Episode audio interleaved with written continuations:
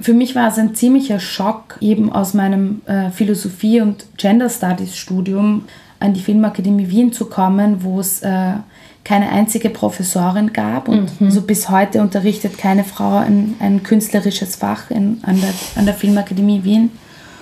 Und für mich war das im Studium wirklich krass, dass also prinzipiell mal Gender-Themen einfach überhaupt nicht vorkamen. Ähm, die, wenn wir, wenn unsere Professoren uns so ihre jeweilige Hitlist der besten 50 Filme aller Zeiten äh, vorgeführt haben, dann war da nie ein einziger Film von einer Frau dabei. Und es wurden auch oft so Sachen gesagt wie, na, ich habe noch, hab noch nie einen guten Film von einer Frau gesehen und so, ja.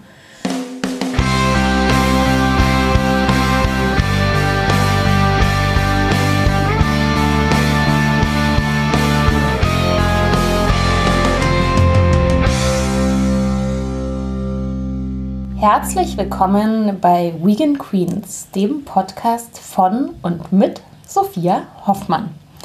Auch heute habe ich wieder einen wahnsinnig spannenden Gast in meiner Küche sitzen und das ist die Katharina Mückstein und die soll sich gleich mal selber vorstellen. Hm. Katharina, was machst du? Hi, ähm, ja, ich bin äh, Regisseurin, Drehbuchautorin und ähm, auch Produzentin, äh, lebe in Wien habe dort Film studiert und ähm, habe jetzt eben gerade mit äh, L'Animale meinen zweiten Spielfilm gemacht, der vor ein paar Tagen in der Berlinale äh, Premiere hatte. Und ich hatte das große Glück, als äh, Gast bei der, bei der Premiere zu sein. Und das ist, also erstmal ist es ein fantastischer Film, den ich wirklich ganz, ganz, ganz toll finde und hiermit auch empfehlen möchte. Und es war auch einfach eine wahnsinnig tolle Premiere. Es war im Zoopalast ein riesen Kino natürlich in Berlin. Es gab minutenlangen Applaus. Wie, wie hast du das erlebt? Wie ist es dann, wenn man so nach so langer Arbeit? Ja, also ähm, es war wirklich ein wunderschöner Abend. Ich habe ähm, ungefähr vier Jahre an L'Animale gearbeitet, also von äh, dem Zeitpunkt, dass ich angefangen habe, an dem Drehbuch zu schreiben, eben mhm. jetzt bis zur Berlinale. Und es ist ja auch so, ähm, dass man überhaupt nicht weiß, was man von der Premiere zu erwarten hat. Ich wusste schon kurz davor, dass es sehr schnell ausverkauft war. Mhm. Aber letztlich. Wie viele Plätze sind in diesem Kino? 850 wow. Plätze. Mhm. Ein wunderschöner Kinosaal, eine tolle Projektion, ganz toller Ton. Und man weiß ja aber trotzdem nicht, wie dann letztlich die Stimmung sein wird, ob die Leute den Film mögen, ob sie lachen, wo gelacht werden soll. Ähm, ob sie gelangweilt sind, ob jemand rausgeht. Und ich kannte das bisher eigentlich nur so, dass man eben als Regisseurin dann während des Films einfach so innerlich flattert und mhm. wahnsinnig nervös ist und sich die ganze Zeit umsieht und äh, nachdenkt, ob jetzt hier irgendjemand gähnt oder ähm, ja. Und ich hatte echt das Gefühl, dass das Publikum total mitgegangen ist und, und war ganz erstaunt, wie dann äh, der Film zu Ende war und eben der Applaus äh, so euphorisch war. Total und voll lang. Ja, ja, ja. also es war echt ein, ein totales Geschenk dieser Abend. Voll gut. Und äh, magst du ein bisschen was über den Film erzählen? Ja, gerne. Also L'Animale ist ja, glaube ich, inspiriert von einem Lied, der Titel. Genau, also der Titel L'Animale ähm, heißt eben auf Italienisch das Tier mhm. und äh, kommt von einem äh, Lied von äh, Franco Battiato aus 1985. Äh, Franco Battiato ist so einer der berühmtesten äh, Cantautori ähm, Italiens. Was ihn aber so besonders macht, ist, dass er eben, er ist auch Philosoph und mhm. ähm, Autor, er hat auch selbst Filme gemacht, er ist einfach ein wahnsinnig vielseitiger Künstler. Also ein bisschen der Vincent Gallo von, von Italien. Ja, also er ist wirklich auch, er ist, ein, er ist ein richtiger Intellektueller. Mhm. Und was auch wirklich spannend an ihm ist, ist, dass er über seine Karriere hinweg komplett unterschiedliche musikalische Genres bedient hat mhm. und sehr oft ähm, das Genre eigentlich mit den Inhalten überhaupt nicht ähm, auf ersten Blick nicht zusammenpasst. Mhm, also es mhm. gibt zum Beispiel so 80er Jahre Disco-Alben von ihm, die aber wahnsinnig tiefgründige, poetische Texte haben. Mhm. Ähm, ja, spannend. ich habe seine Musik schon vor der Arbeit an L'Animale gekannt Und während ich an dem Buch geschrieben habe, habe ich dann eben dieses Lied nach langer Zeit mal wieder gehört und realisiert, dass eigentlich der Text ähm, die Stimme jeder meiner Figuren äh, sein könnte in meinem Drehbuch. Und dann habe ich mal versucht, das Lied eben im Film zu verwenden. So hat sich das dann ergeben, äh, dass eben der Liedtitel auch zum Filmtitel geworden ist. Ähm, es ist ja so ein bisschen so, ein, so eine Coming-of-Age-Geschichte. Genau. Ein, ein, junges Mädchen ist die Haupt, also die Protagonistin. Genau, also ähm, die Hauptfigur ist äh, Matti, eine 18-Jährige, kurz vor der Matura. Ähm, Abitur in Deutschland. Genau. Ja. Wobei ich eben in dem Fall das, also das Wort Matura besonders gut finde, weil es ja eben auch die Reifung Reife, und die Reifeprüfung ja, eben äh, in sich trägt. Ähm, und es ist so, ähm, es spielt am, am Stadtrand von Wien, also irgendwie da, wo sich äh, Natur und Stadt äh, treffen. Mhm. Ähm, und Matti ist das einzige Mädchen in einer Gruppe von Jungs, die äh, Motocross fahren und irgendwie auch so ziemlich ähm, schlimm äh, drauf sind. Und, äh, ein bisschen so eine Gang, ne? Ja, so, eine Gang. Ja, und ja. sie sind irgendwie so, sie mobben ein bisschen die Mädchen aus der Umgebung und so. Also nicht die, nicht die nettesten Jungs. Und sie macht irgendwie so mit, als ob das keine Rolle spielen würde, dass mhm. sie ein mhm. Mädchen sei. Mhm. Und äh, zur gleichen Zeit ähm, erzählen wir auch die Geschichte der Eltern, die halt irgendwie so eine äh, auch eine Identitätskrise und eine Krise von sexueller Identität durchmachen. Und ähm, ja, also der, ähm, Martis Platz äh, wird irgendwie wackelig in dieser, in dieser Jungsgruppe, mhm, mhm, in dem Moment, wo ihr bester Freund halt gerne hätte, dass sie vom Kumpel äh, zum Girlfriend wird mhm. und ähm, sie gleichzeitig ein anderes Mädchen kennenlernt und zum ersten Mal irgendwie so eine ähm, schöne Mädchenfreundschaft hat und sieht, dass es vielleicht auch eine andere Art gibt, äh, zur Frau zu werden, als irgendwie bei den Männern mitzumachen mhm. oder so. Wobei ich da, also jetzt als Zuschauer schon auch, also man kann da auch einen sexuellen Kontext natürlich reinlesen in diese, mhm. in diese Mädchengeschichte. Ja, klar. Also ich glaube, es geht irgendwie, für mich ging es jetzt, also geht es halt eben auch viel um sexuelle Orientierung auch Absolut. so im, bei, ja. sowohl bei den Eltern als auch, wir wollen jetzt nicht zu viel verraten. Ja, genau. Also ich habe halt äh, mit Animale versucht, einen Film zu machen, der verhindert oder vermeidet, ähm, sich in zu klaren Kategorien zu bewegen. Mhm. Ja? Mhm. Also ich wollte nicht explizit eine lesbische Coming-of-Age-Geschichte mhm. machen, mhm. ähm, weil ich denke, dass es äh, einfach an der Zeit ist, dass wir Geschlechterfragen und Fragen von sexueller Identität, aber auch eben Fragen von Hierarchien in unserer Gesellschaft und äh, Erwartungsdruck und so weiter einfach gesammelt diskutieren mhm. und dass wir nicht diese ähm, Abspaltungen von Diskursen ständig machen, ja, als ob eben der ganze LGBT-Diskurs mit einem feministischen Diskurs äh, nichts zu tun hätte. Es ist doch völlig klar, dass das alles Hand in Hand geht. Mhm. mhm. Und ich denke aber, dass, das, dass es eben jetzt in einem Film, es ist ein Spielfilm, es ist ein unterhaltsamer Film, dass es eben auch unheimlich wichtig ist, da ähm, eine Geschichte zu erzählen, die im Grunde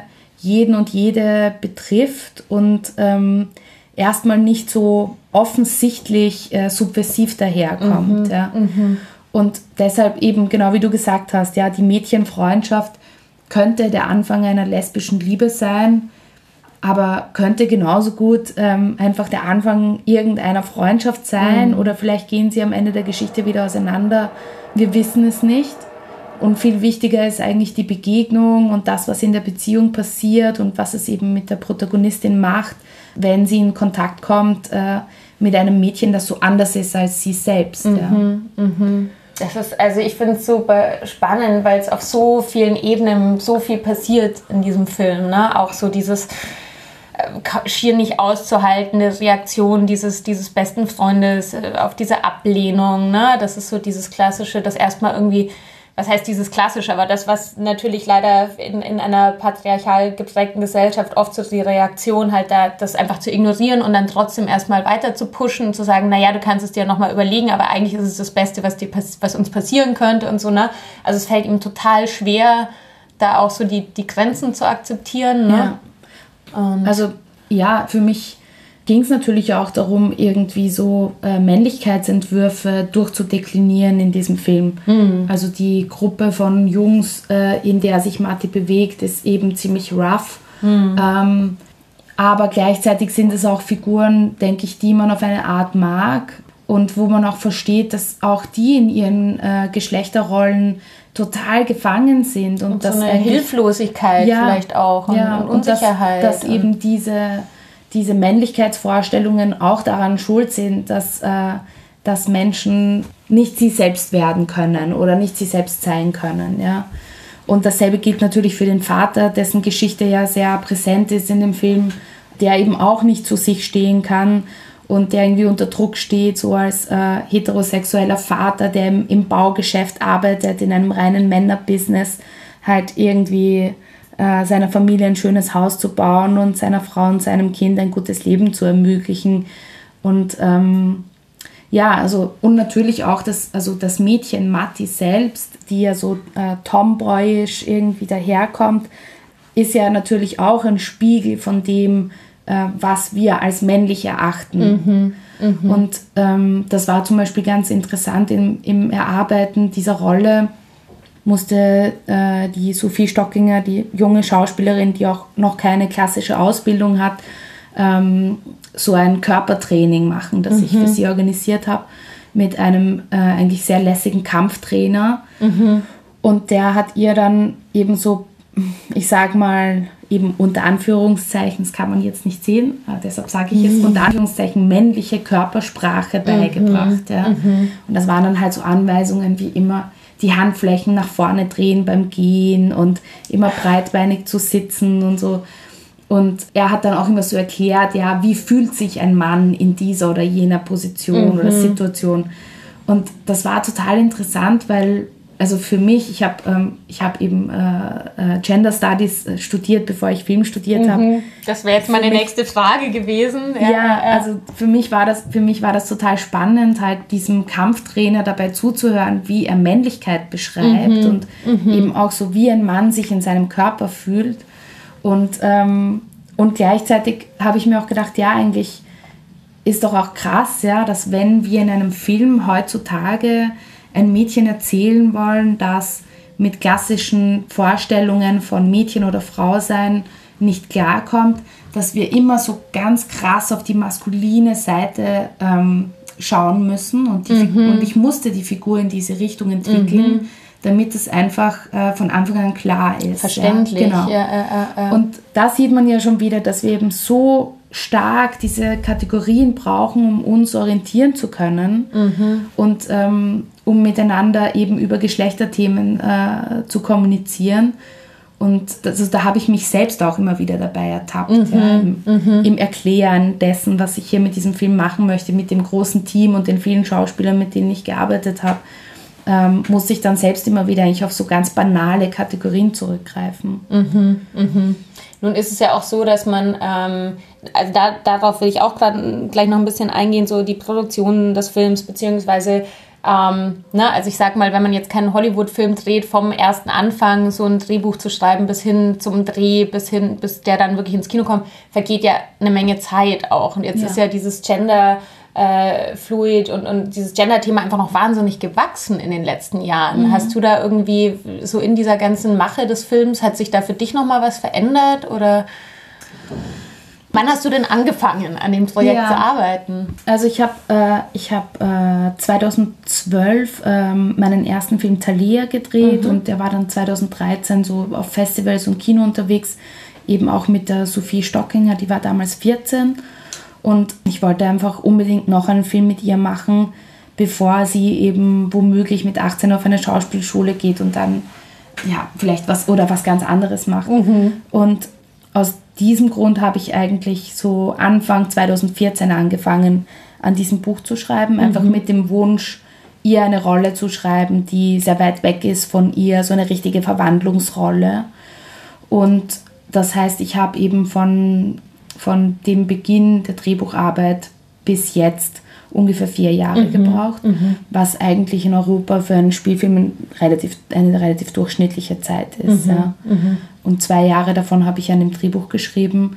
Und ja, wie soll ich sagen, also einerseits habe ich mich immer mit Geschlechterpolitik beschäftigt und auch immer viel dazu gelesen natürlich. Also mich interessiert der theoretische Aspekt. Auf der anderen Seite arbeite ich in einem Männerbusiness und ähm, muss mich ständig damit befassen, was es bedeutet, äh, eine Frau zu sein in dieser Gesellschaft. Es bleibt mir nichts anderes übrig. So gesehen äh, ist das Buch sicher, also hat sich das Buch sicher auch nochmal mit so Diskursentwicklungen mhm. oder mit meinen Überlegungen zu aktuellen Diskursen auch immer wieder noch verändert. Mhm. Ja. Mhm.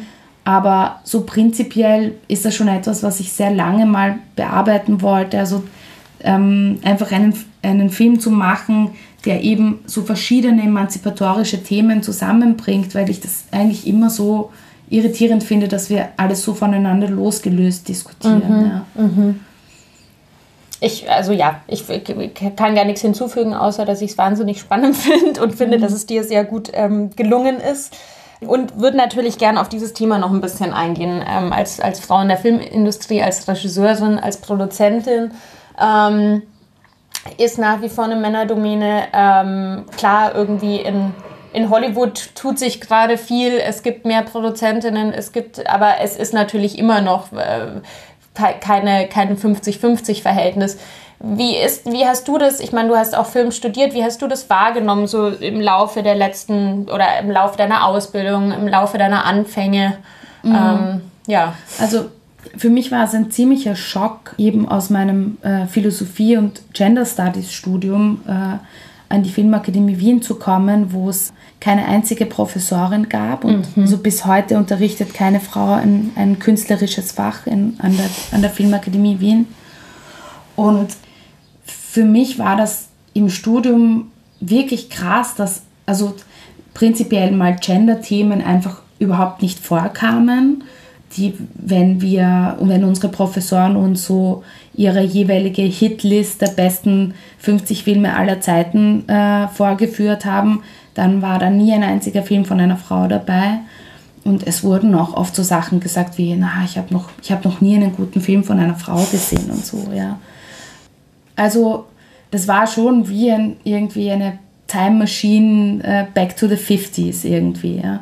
Und es ist eben auch alles so in Meisterklassen organisiert. Das heißt, ähm, es gibt einfach auch noch so dieses alte Bild von so einem Künstler als Genie, ja, mhm, der mhm. alleine über alles äh, herrscht und, äh, und mit seiner ganzen Genialität also zum Beispiel der Regisseur schafft. jetzt, ja, genau, also der Regisseur, der Stanley ja. Kubrick oder ähm, genau, genau. Äh, oder wie es halt beim Kochen Paul Bocuse irgendwie genau. der dann auch das Recht hat, mit den Pfannen zu schmeißen, weil genau. er ist ja ein, ein, ein Halbgott in, ja. in, mit Kochmütze genau. und so. Und das kennen wir ja aus ganz vielen Disziplinen, mhm. ne? dass es halt dass man irgendwie so eine Meisterschaft eigentlich auch nur Männern zugesteht.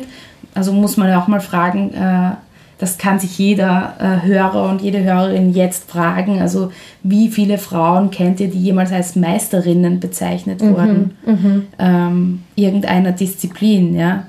Äh, deshalb, ja, also das war irgendwie, das war für mich alles sehr zwiespältig, aber auch deshalb, weil ich irgendwie einen, einen politischen Hintergrund habe, der mir auch sagt, will ich wirklich irgendwie äh, die Regentin über mein Team sein? Ja, will ich diejenige sein, die Leute anschreit und jeden zur Sau machen kann und äh, immer auf ihrem Platz ganz oben in der Hierarchie besteht und so?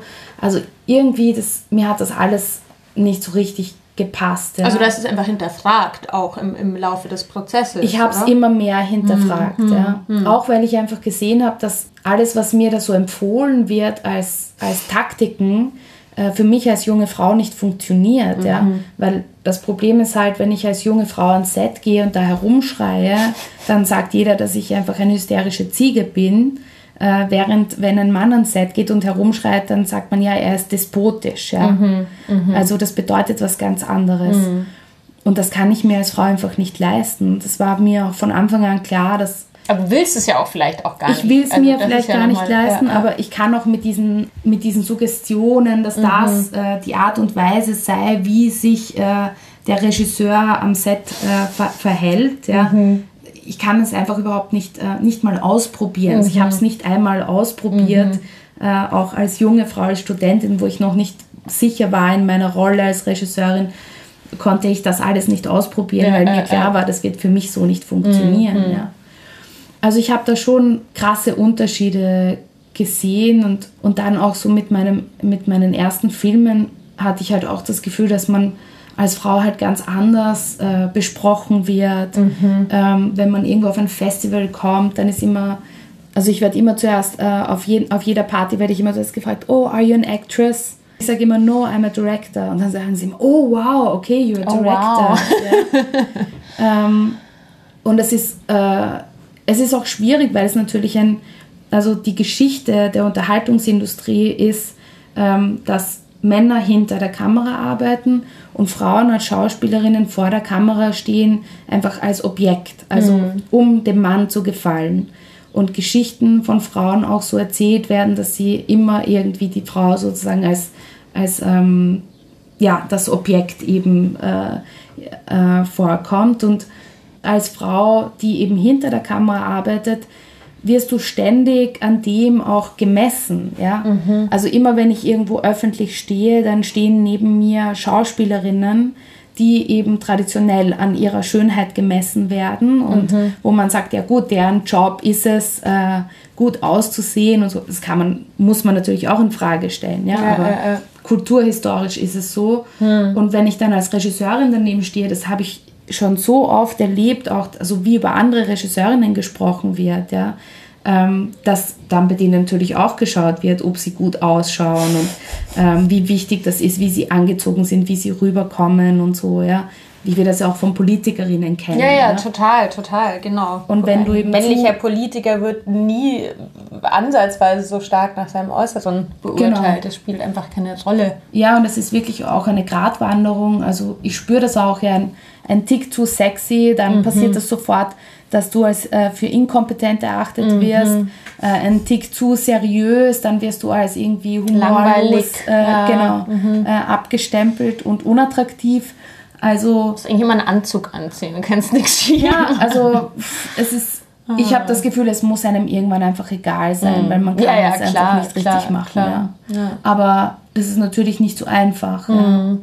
Aber äh, zeichnet sich das dann, also schlägt sich das dann auch wirklich nieder, wenn wir jetzt, ich meine, klar, du kannst ja auch in einem gewissen Maß aussuchen, mit wem du arbeiten möchtest, aber wenn es jetzt wirklich auch um Leute geht, mit denen man irgendwie arbeiten möchte, also dass man einfach merkt, es ist schwieriger, Förderung zu kriegen oder es gibt oder ne, in solchen mhm. Bereichen ernst genommen zu werden. Ja, also ich meine, jetzt was die Menschen angeht, mit denen ich arbeite, die habe ich mir sehr genau ausgesucht natürlich und ich habe eine eigene Produktionsfirma, die einfach nur aus Freunden besteht. Also mein Freund, äh, sein bester Freund und meine beste Freundin aus dem Studium.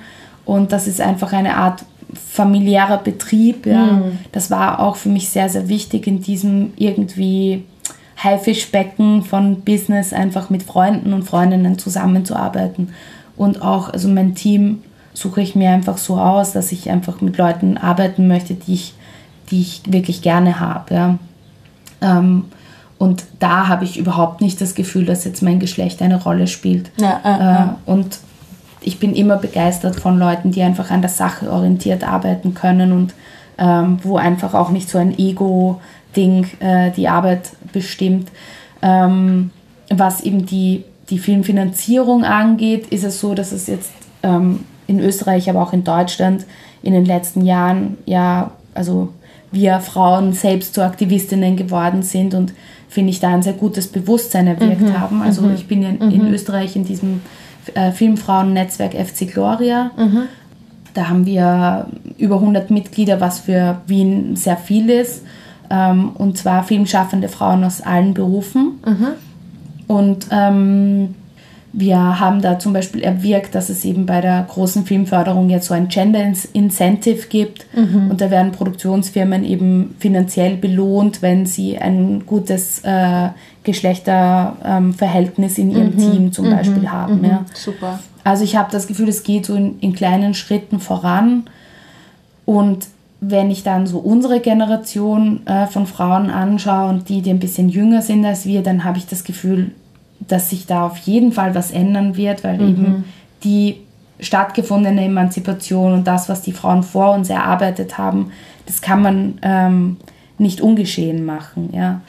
Ähm, aber man muss natürlich dranbleiben in allen ab, Bereichen. Ne? Man muss einfach diese Sensibilität eben für, für einen Status quo, für was du sagst, was dir jetzt schon bei deinem Studium aufgefallen ist, mhm. das dann auch nicht wieder so. Ähm, also um es auf den Punkt zu bringen, ich würde gerne noch mal kurz auf diese auf die starken Frauenrollen. Ne? Also du ja. hast gesagt, du hast quasi deiner Protagonistin zwei Hauptrollen, also die erste hast du wahrscheinlich noch nicht auf den Leib geschrieben, Nein, oder, aber genau, da, genau, da hast gefunden. du sie entdeckt ja, genau. sozusagen, genau. den Rohdiamant mhm. und, ähm, und hast dir eine komplette zweite Hauptrolle auf den Leib geschrieben und es ist, wie du schon sagst, ne, in, in vielen Produktionen sind die Frauen immer noch halt als, als Accessoire, als Objekt, es gibt so wenig ähm, Filme nach wie vor, es wird mehr, äh, wo Frauen auch die Heldin sein dürfen und die die bestimmende äh, Protagonistin sein dürfen.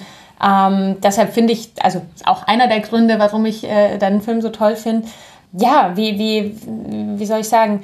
Ähm, also hast du da den Optimismus, dass, also muss man ja eigentlich haben, ne, dass du glaubst, dass sich da auch wirklich langfristig was ändern wird?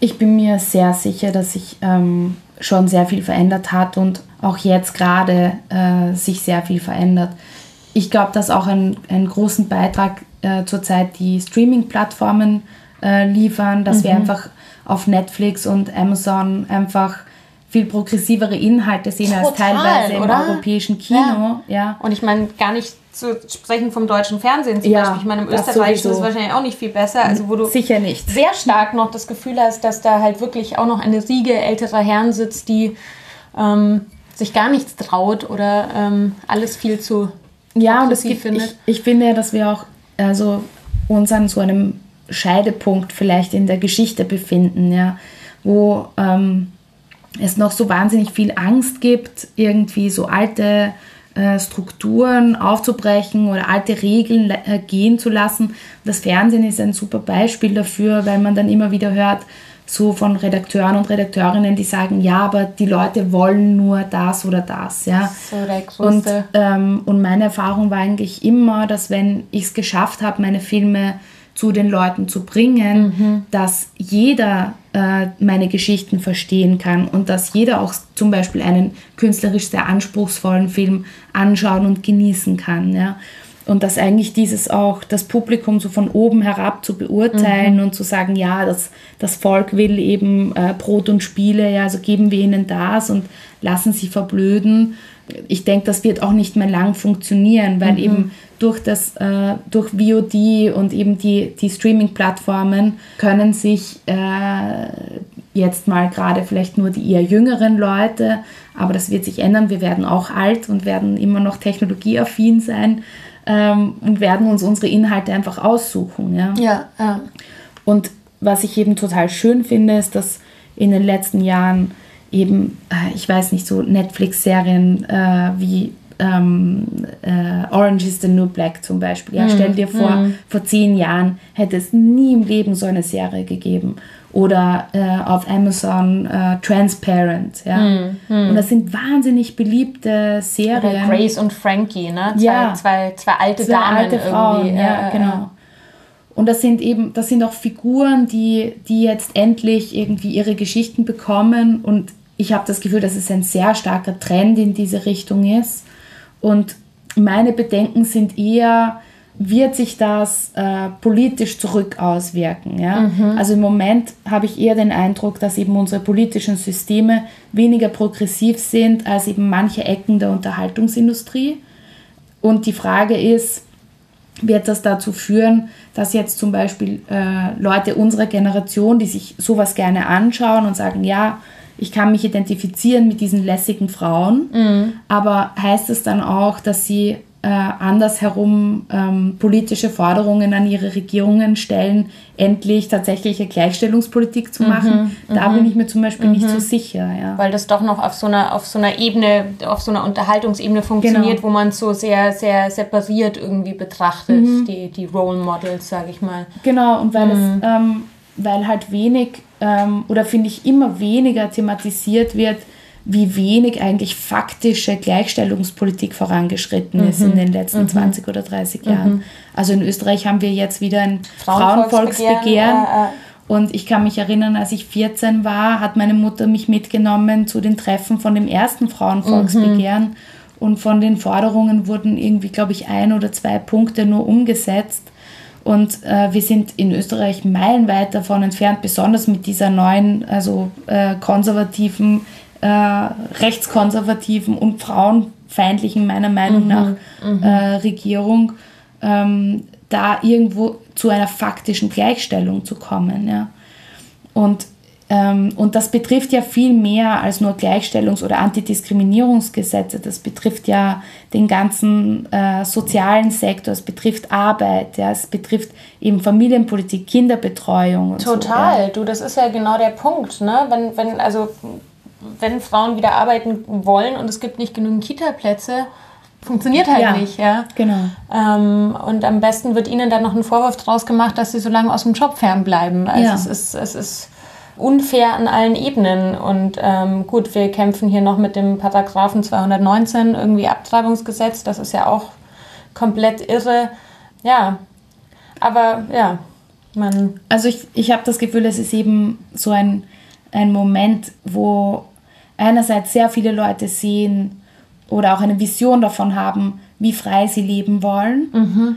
Aber ich finde auch, dass es so in unserer Generation teilweise so voneinander abgespalten wird, als ob die Tagespolitik nichts mit dem zu tun hat, wie frei man sein kann. Mhm. Ja? Mhm. Ähm, und ich würde mir halt wünschen, dass mehr junge Leute sich tatsächlich für Alltagspolitik mhm. interessieren und auch Lust haben, irgendwie sozusagen unsere Regierungen zu kontrollieren und da ein bisschen was einzufordern. Total. Und ich glaube, es ist ja so ein tragisches Phänomen, dass jetzt zum Beispiel in Österreich durch diese irre rechtskonservative Regierung, aber natürlich noch viel krasser in den USA durch, durch die Trump-Regierung, Leute ganz stark teilweise mobilisiert werden, auch, auch auf kommunaler Ebene zum Beispiel wieder politisch tätig zu werden. Ne? Also ich habe hab hier gerade auf der, auf der Toilette ein Time Magazine liegen mit einer Titelstory, wo es darum geht, dass ganz viele Frauen äh, mittlerweile in den USA äh, kommunalpolitisch, äh, also seit, seit dieser äh, ähm, Regierungsperiode von Trump als Reaktion darauf, dass sie gesagt haben, sorry, aber da, also ne, ich will so nicht repräsentiert werden und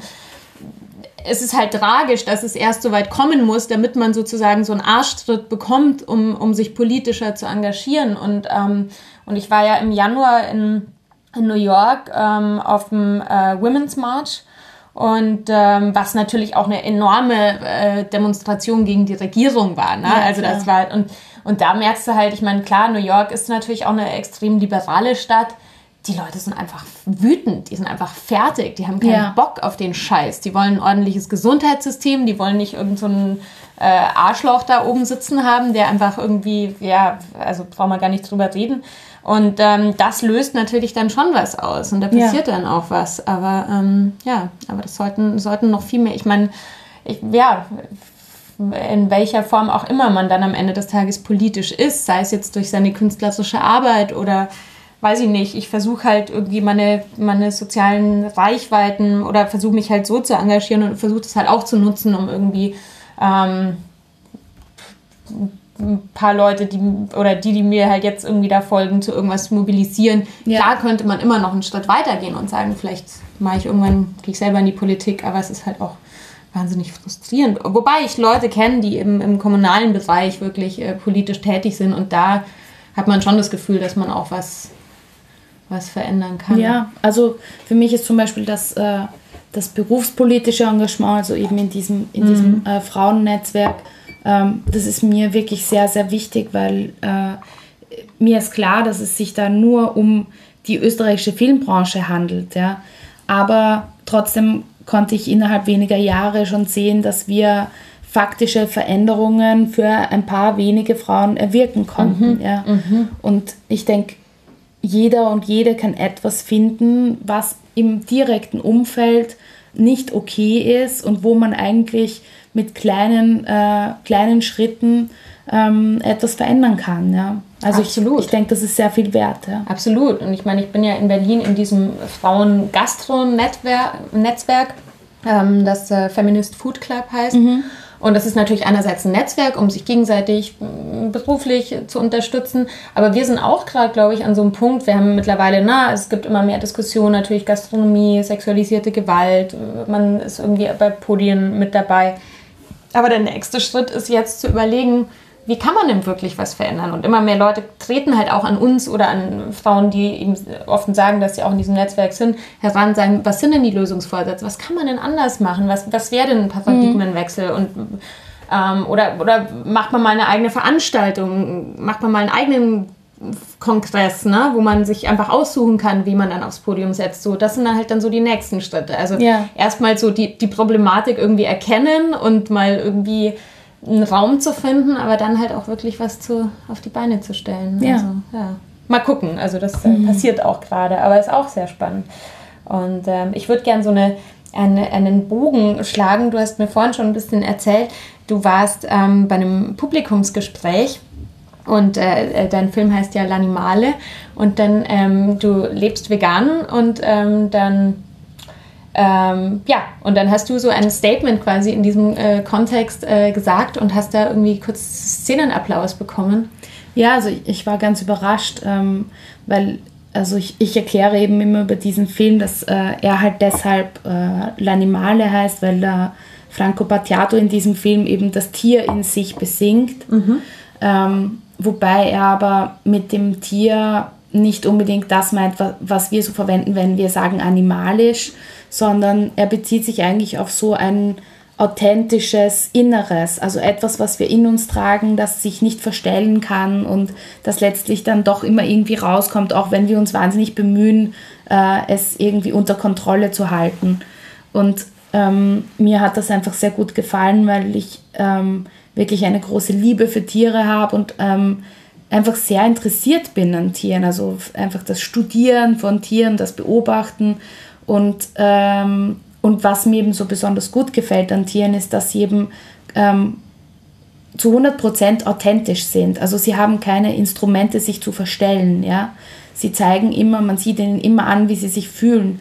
Und das ist doch eigenartig, dass wir eben äh, die Tiere als minderwertig erachten, wenn sie doch genau das können, was wir nicht können, nämlich das Unverstelltsein. Ja? Mhm.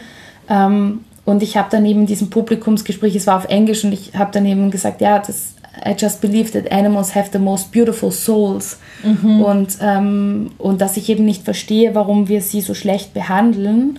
Und, ähm, und habe dann so in einem Halbsatz nachgesagt, ja, dass ich aus diesem Grund eben äh, Veganerin bin. Und dann äh, gab es plötzlich eben Applaus und so. Mhm. Und, ähm, und ich hatte das Gefühl, dass sich viele Leute angesprochen gefühlt haben. Also auch von dieser Überlegung, ja, dass, ähm, dass wir so unachtsam umgehen mhm. mit, mit Lebewesen, die irgendwie so also vollwertig sind. Ja. Also es, glaub, es, es, es, gibt ja auch eine Katze in deinem Film, ja. die, auch sehr, die auch sehr schön beobachtet äh, wird und auch irgendwie so eine Beobachter, also die, die einfach auch eine Rolle spielt. Mhm. Das ist schon und ich glaube, es ist, wiederum ist es, es ist im echten Leben äh, eine weibliche Katze ja, sie, hat genau. aber, sie hat aber einen Kater gespielt oder genau, so. Das sieht man so beim Abspann. Genau, also die, die Katze, ich glaube, sie heißt Emma in Wirklichkeit, aber ihr Rollenname ist Herbert. Mhm. Ähm, Weil sie keine Gender, Genderverwirrung erfahren durch diese. Nein, ich glaube, sie hat das ganz gut verkraftet und wir haben ihr so einen türkisfarbenen Body angezogen für den ganzen Film, weil sie spielt eine verletzte Stimmt, Katze. Sie spielt eine verletzte, genau. Ah, quasi die Geschlechtsmerkmale etwas kaschiert. Damit. Nein, eigentlich nein. Das, nein, das hat eigentlich nicht also. diesen Grund, sondern ähm, mir hat das gut gefallen, die Vorstellung, dass sie dass die Katze verletzt ist. Hm, hm. Und ähm, ich habe daneben erfahren, dass man meistens nicht den Katzen einen Verband macht, sondern ihnen eben so einen Bodysuit ja. anzieht. Das ist für die viel bequemer. Ja. Und diese Katze hat dann eben so einen stylischen Bodysuit bekommen, der übrigens auch heute in einem amerikanischen Blog besprochen wurde. Oh.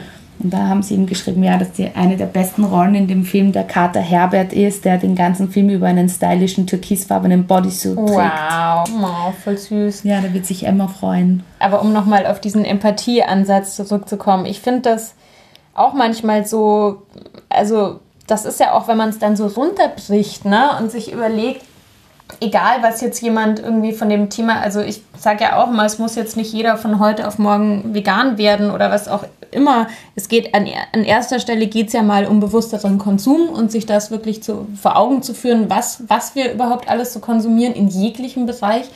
Aber dieser Gedanke, Tiere einfach nicht essen zu wollen, weil sie super sind, weil man einfach ein großes Empathieempfinden hat, das finde ich überhaupt nicht abwegig. Also wenn man sich das so ganz banal mal vor Augen führt, das verstehen ja auch viele Leute. Nur sagen die halt dann, naja, weil ich esse halt so gern Fleisch. So, da, da schiebe ich das halt weg. So. Ja, ich glaube, ich glaube, also ich bin Vegetarierin, seit ich ein Kind war. Mhm. Und lustigerweise mein, mein Freund auch. Ja, also mhm. wir haben uns kennengelernt und dann habe ich irgendwann mal gesagt, ich bin Vegetarierin. Und er hat gesagt, ja, ich auch äh, seit ich sechs Jahre war. Und ja, ja, ich auch. Ja.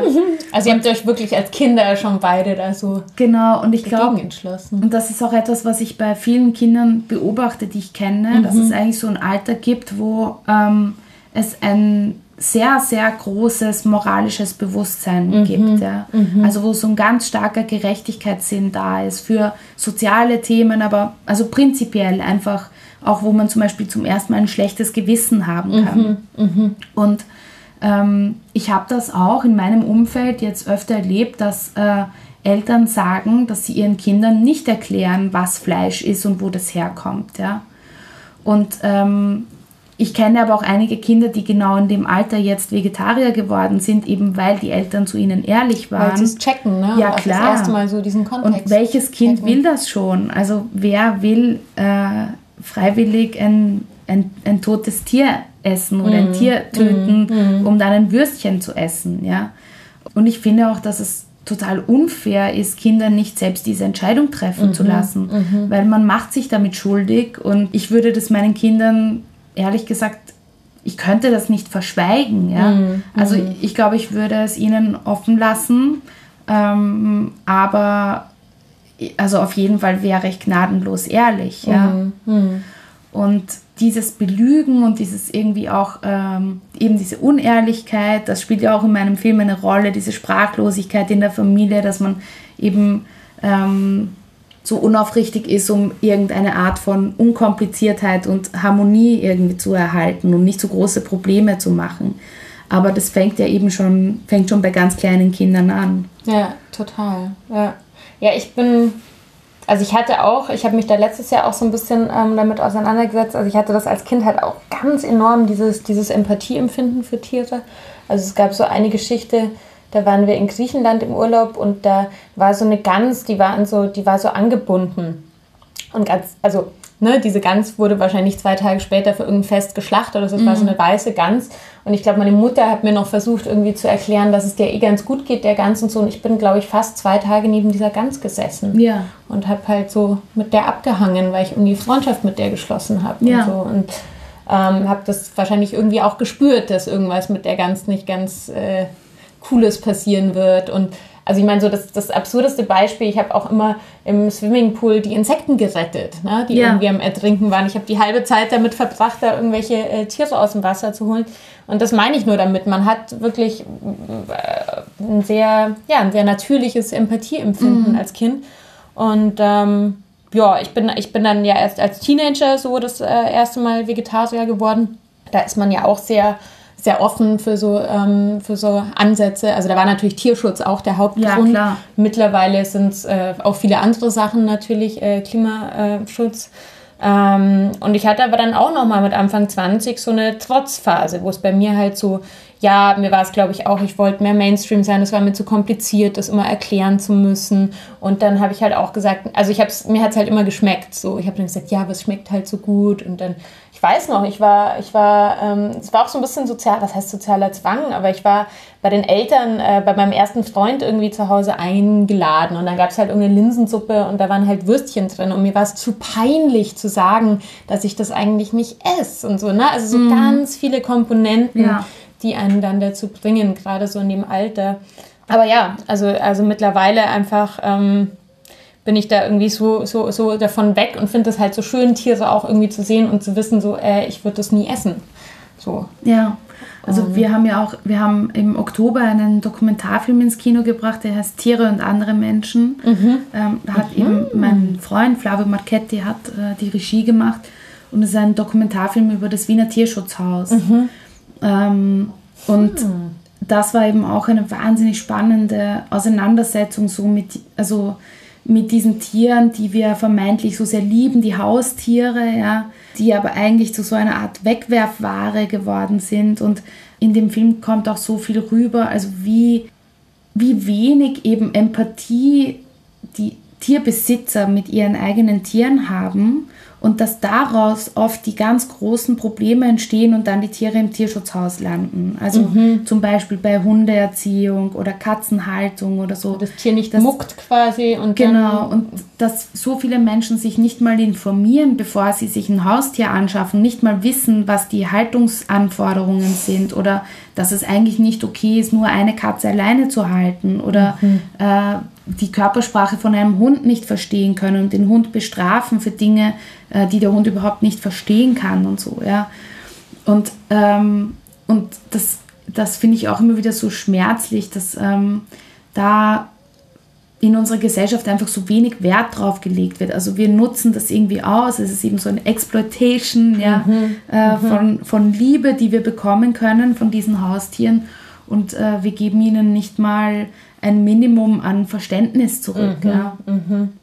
Aber natürlich sind sie sozusagen im, oder äh, immer noch besser dran als die Nutztiere, die halt gar nicht so, also das ist ja auch dieses, ne, Schweine, Schweine essen wir, äh, ja. Hunde lieben wir ja. Ding. Also das halt auch mit so absurd zweierlei Maß gemessen ja, wird, ne? Also dieses, einerseits gibt es ein Tierschutzgesetz, genau, und wenn, wenn du das Tier quälst, dann kannst du dafür irgendwie bestraft werden, aber wenn du dem Tier irgendwie einen Tritt gibst, dann ist es halt äh, Tierhaltung. So. Ja, genau. Ja. Das war auch ganz interessant. Ähm, ich habe äh, sehr stark an den äh, Schulmaterialien für diesen, äh, für diesen Film Tiere und andere Menschen mitgearbeitet. Mhm. Da machen wir dann immer so Materialien für Lehrer und Lehrerinnen mhm. und Schulklassen, wenn sie ich den will unbedingt anschauen. diesen Film sehen. Ich ja, den kannst du ja, gerne sehen. Ja, ja. Und, und da gab es dann schon auch Diskussionen, also ähm, wie radikal darf man das denn, das denn formulieren, ja? Und es war irgendwie klar, also es darf nicht zu radikal tierschützerisch rüberkommen, weil die Lehrer das sonst nicht haben wollen. Ja. Also man sieht das jetzt gerade im Podcast nicht, ich roll mit den Augen, ja. ne, weil es ist ja. Ja, weil das fand ich auch ganz interessant, weil ich habe dann auch immer so in, in den Diskussionen gesagt, naja, also was ist denn jetzt radikal genau in dieser Frage, die du gerade gestellt hast? Was macht denn diese Kategorien aus, Nutztier mhm. äh, und Haustier? Ja, ähm, warum unterscheiden sich diese Kategorien von Gesellschaft zu Gesellschaft? Also das muss uns doch zeigen, dass wir hier völlig irrational entscheiden und in Wirklichkeit mh, mm, nicht genau hinschauen wollen und einfach äh, es uns nur so angenehm wie möglich machen wollen, damit wir eben das bekommen, was wir wollen, nämlich ein bisschen äh, Liebe von den fluffigen Haustieren, die ein schönes Fell haben und süß sind und, äh, und Fleisch von den Tieren, die wir halt nicht so süß finden, ja. Ja, ja, aber es ist halt, es gibt ja da ganz spannend, ich weiß nicht, ob du die äh, Dr. Melanie Joy kennst, die ähm, auch eine, eine, vegane ähm, Aktivistin, aber mhm. auch eine ähm, ähm, äh, Professorin und die hat, äh, die hat so ein Buch geschrieben und das heißt eben, warum wir Kühe anziehen, Schweine essen und Hunde lieb haben oder ja. so. Ne? Und das ist, also die, die hat, die, die hat halt echt dieses Modell entworfen, das ist halt ein Glaubenssystem. Ist halt der so, also sie nennt es Karnismus, ist halt mhm. der Gegenentwurf zum Vegetarismus oder zum Veganismus. Und das, wie wir es quasi in unserer Gesellschaft ähm, uns so erklärt haben, dass wir eben die Tiere so kategorisieren. Und ähm, das ist halt alles sehr gefestigt, dieses Glaubenssystem äh, in unserer Gesellschaft ähm, dass wir glauben, Fleisch essen ist natürlich, notwendig und, ähm, und noch ein N, hm. necessary, natural. Und das dritte habe ich vergessen. Äh, kann man alles googeln. Ja. ich verlinke es auch in den Show Notes. Genau, aber das ist einfach, ne? Und da, da wird sich natürlich auch immer dann dagegen gewehrt, das ja. irgendwie dran zu rütteln. Ja. Und, ähm, mir hat auch von der philosophischen Perspektive hat mir das, äh, äh, das Buch von Richard David Brecht, mhm. äh, Tiere denken, äh, oder Tiere denken ja. äh, sehr, sehr das gut ich, gefallen. Das habe ich noch gar nicht gelesen. Ähm, ja. Dass eben so grundsätzliche tierethische Fragen äh, behandelt und auch eben die fehlende Logik in der, in der ähm, Geschichte der Tierethik ähm, sehr gut aufdeckt. Und es ist eben, ich finde das, find das sehr interessant, weil es eben auch ein Thema ist, wo so zwei Pole zusammenkommen, die ich, und das ist wirklich auch also etwas, was in meinem, meiner ganzen Arbeit irgendwie so ein roter Faden ist, dass ich immer versuche, so einen total rational, analytischen, philosophischen äh, Aspekt mit einem emotionalen Aspekt zu, kom zu kombinieren, weil ich denke, dass diese zwei ähm, Dinge nicht getrennt voneinander ja. zu sehen ja. sind. Ja? ja? Und bei der Tierethik finde ich das besonders spannend, weil eben zuerst haben wir über Empathie geredet und dann muss man sagen, es geht aber um ganz einfache ähm, ethische Fragen und Ethik und Logik äh, liegen ja auch oft sehr nah beieinander. Und ich finde, da könnten wir als Gesellschaft schon wirklich, also das könnten wir viel besser machen. Ja, ja, ja. Da gebe ich dir recht. Ja. Und jetzt lass uns noch ein bisschen über Essen reden. Ja. Genau, weil es muss, ich muss immer wieder, also das so, ne, so im, im letzten Drittel ähm, des Podcasts muss das Thema Essen noch ein bisschen stärker äh, besprochen werden. Ich habe einfach so ein paar Fragen, die ich eigentlich allen Gästen stelle mhm. und die ich dir jetzt auch stelle. Und zwar würde mich erstmal interessieren, was war dein Lieblingsessen als Kind? Ähm, das ist ganz eindeutig. Mein Lieblingsessen als Kind war ähm, überbackener Fenchel. Ah ja. Ja. So mit Käse überbacken, oder? Ja, mit, Käse. Meine Mutter hat so eine, so eine Bechamel-Sauce ah, ja, gemacht. Und Brösel wahrscheinlich. Genau. Ja, äh, In so einem Tontopf hat sie das gemacht. Ja. Und das war. Lustig, weil Fenchel ist wahrscheinlich auch nicht was, was so alle Kinder mögen. Ja, Fenchel habe ich immer schon geliebt. Und das andere war ähm, Grünkernleibchen. Ah ja. Ja. Verstehe. Und meine, meine Eltern hatten irgendwie ein bisschen so einen Öko-Trip, als ich klein war und es gab immer das Rohkost vor dem auch. Essen. Ja, genau, ja, das waren die 80er Jahre ja, Reformhaus. Ich habe auch viele Körner gegessen genau. als Kind. Ja, Aber ich habe das sehr geliebt. Ja, ja, cool. Und äh, genau, das wäre jetzt meine nächste Frage. So habt ihr, also habt ihr bei euch in der Familie, ist das was, was du als Kind so kochen, war das ein großes Thema bei euch? Hast du das zu Hause gelernt, ja, mitgekriegt? auf jeden Fall. Ja, Also ähm, meine Eltern und ich haben sehr oft zusammen gekocht, wobei das immer eher so war, dass äh, meine Mutter entscheidet, was wir machen und mein Vater und ich die Hilfsdienste machen. Das machen oh. meine Eltern auch immer noch so. Ähm, aber ich bin dann eben mit 14 vegan geworden und dann musste ich selbst kochen, weil da waren meine Eltern ein bisschen angenervt. Mhm. Wir haben auch nicht in der Stadt gewohnt und die mussten dann immer in irgendwie den acht Kilometer entfernten Bioladen. Ich wollte gerade sagen, fahren. dann warst du auch noch eine Pionierin, ne? Also dann war ja, das, das war echt schwierig. Also mhm. da gab es im Supermarkt nicht mal Sojamilch oder das war wirklich sehr schwierig. Mhm. Und dann musste ich halt ständig selbst kochen. Das war auch ganz schön ganz schön aufwendig und da ist dann das Zusammenkochen, also klar, also auch wenn man Teenager ist und nicht so viel zu Hause ist und so, dann kocht man auch nicht so gerne mit seinen Eltern. Aber das heißt, du bist schon grundsätzlich als Kind war das schon bei euch wichtig? Ja, auf jeden so Fall. Gemeinsames Essen. Auf jeden so. Fall. Was ist heute dein Lieblingsessen? Ja, heute ist mein Lieblingsessen jede Art von bitteren Salaten. Mhm. Also ich liebe Radicchio und Chicory ähm, ich mag am liebsten so gebratenes, bitteres Gemüse. Mhm, mhm. Oh, das ist lecker. Ja, und ähm, mein, was ich auch noch sehr, sehr liebe, ist äh, Puntarelle. Das ist so ein mhm. äh, typisch römischer Salat, der äh, aus so Blättern gemacht werden, die so ähnlich sind wie äh, große Löwenzahnblätter. Ah ja. Mhm. Und das wird so ganz aufwendig äh, geschnitten und in ähm, äh, Zitronenwasser eingelegt und dann kringeln sich diese Blätter ein. Ah. Mhm. Und wird, also traditionell wird das mit so einer Sardellen, äh, so einem Sardellendressing gemacht und Knoblauch.